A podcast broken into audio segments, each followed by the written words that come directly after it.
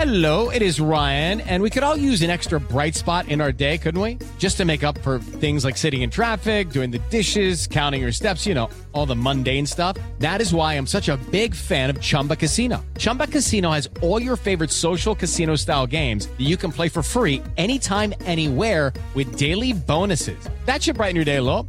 Actually, a lot. So sign up now at chumbacasino.com. That's chumbacasino.com. No purchase necessary. BGW. Void were prohibited by law. See terms and conditions. 18 plus. Ciudadanos informados, informando. Este es el podcast de Iñaki Manero, 88.9 Noticias. Información que sirve. Tráfico y clima cada 15 minutos. No existe evidencia científica de la adicción al teléfono celular pero sí a lo que puedes encontrar en el teléfono celular, que son las aplicaciones. No, porque si fuera el, teléfono celular nada más, pues que como un teléfono normal. Eh, ¿Había adicción al teléfono cuando éramos chavos? Había al, teléfono conectado, pues, en casa, ¿no? Que era la línea en casa. Cuando pues, hablabas, hablabas con la novia o con el novio con, o con los cuates, estabas pegado al teléfono y tenía que salir tu papá en la otra línea para decir, ya cuelga ese teléfono. ¿Se puede considerar como adicción o no? ¿O realmente la adicción es algo mucho más profundo, que es lo que estamos experimentando con las aplicaciones y no con el aparato en sí? ¿Qué dicen los especialistas de la Universidad Nacional Autónoma de México? Toño Aranda, ¿cómo estás, Toño? Buenas tardes. Iñaki, muy buenas tardes. Pues precisamente Claudia Raful Loera, quien es investigadora de la Facultad de Psicología de la UNAM, afirmó que por el momento, ya lo decías tú, no existe evidencia científica de la adicción al teléfono celular, pero sí un patrón similar en el uso excesivo de algunas aplicaciones y redes sociales. Claudia Rapulo Era detalló que también podría haber una asociación del uso excesivo del celular entre las personas que trabajan con estos dispositivos, respondiendo correos electrónicos o resolviendo situaciones y problemas laborales, lo cual también podría estar relacionado con el estrés laboral. Iñaki, escuchamos al especialista y el uso excesivo, digamos, de, del celular va a estar relacionado con una sobreexposición a demandas y probablemente rasgos más como de sintomatología de ansiedad. Iñaki, en el caso de los adolescentes, el uso desmedido de las redes sociales podría estar vinculado a síntomas de depresión o a baja autoestima por la reacción a lo que ellos publican, las críticas a sus fotos o a sus comentarios, y bueno, pues todo esto genera sentimientos negativos. Así lo explicó Claudia Raful, lo era investigadora de la Facultad de Psicología de la UNAM.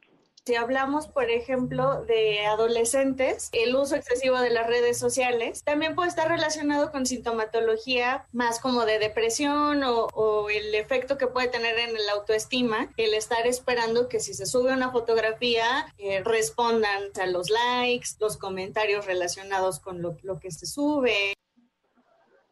Iñaki, datos recientes de un estudio realizado por la empresa Nielsen y Pove, pues arrojó que los mexicanos pasan 42% más de su tiempo en redes sociales, en las más populares, a raíz del confinamiento por el COVID-19. Y bueno, pues este también esta Claudia Rafulo era, investigadora de la Facultad de Psicología de la UNAM, agregó algunas recomendaciones que podrían ser útiles para no caer en este uso excesivo de las redes sociales. Y también dijo que si una persona pasa más de una hora utilizando una aplicación o una red social, puede ser ya un síntoma de eh, uso excesivo. Escuchamos a la especialista. Una de las recomendaciones, pues, es quitar las alertas y las notificaciones para que sea un uso más consciente de las redes sociales, que sea en un momento determinado y que no sea todo el tiempo que están llegando alertas. Iñaki, es de información. Pues sí, pero de manera ya compulsiva, eh, hay gente que ya revisa sus redes sociales aunque no tenga notificación. Y yo hice el otro día un experimento, en alguna ocasión fui al cine hace ya mucho tiempo, pero bueno, eh, la película estaba un poquito aburrida, entonces me puse a observar. Ya sabes que de repente se nos da en esto de la comunicación, podemos observar gente. Eh, ¿Cuánto tardaba o cuánto le tomaba a cada persona entre una revisión y otra de sus redes sociales?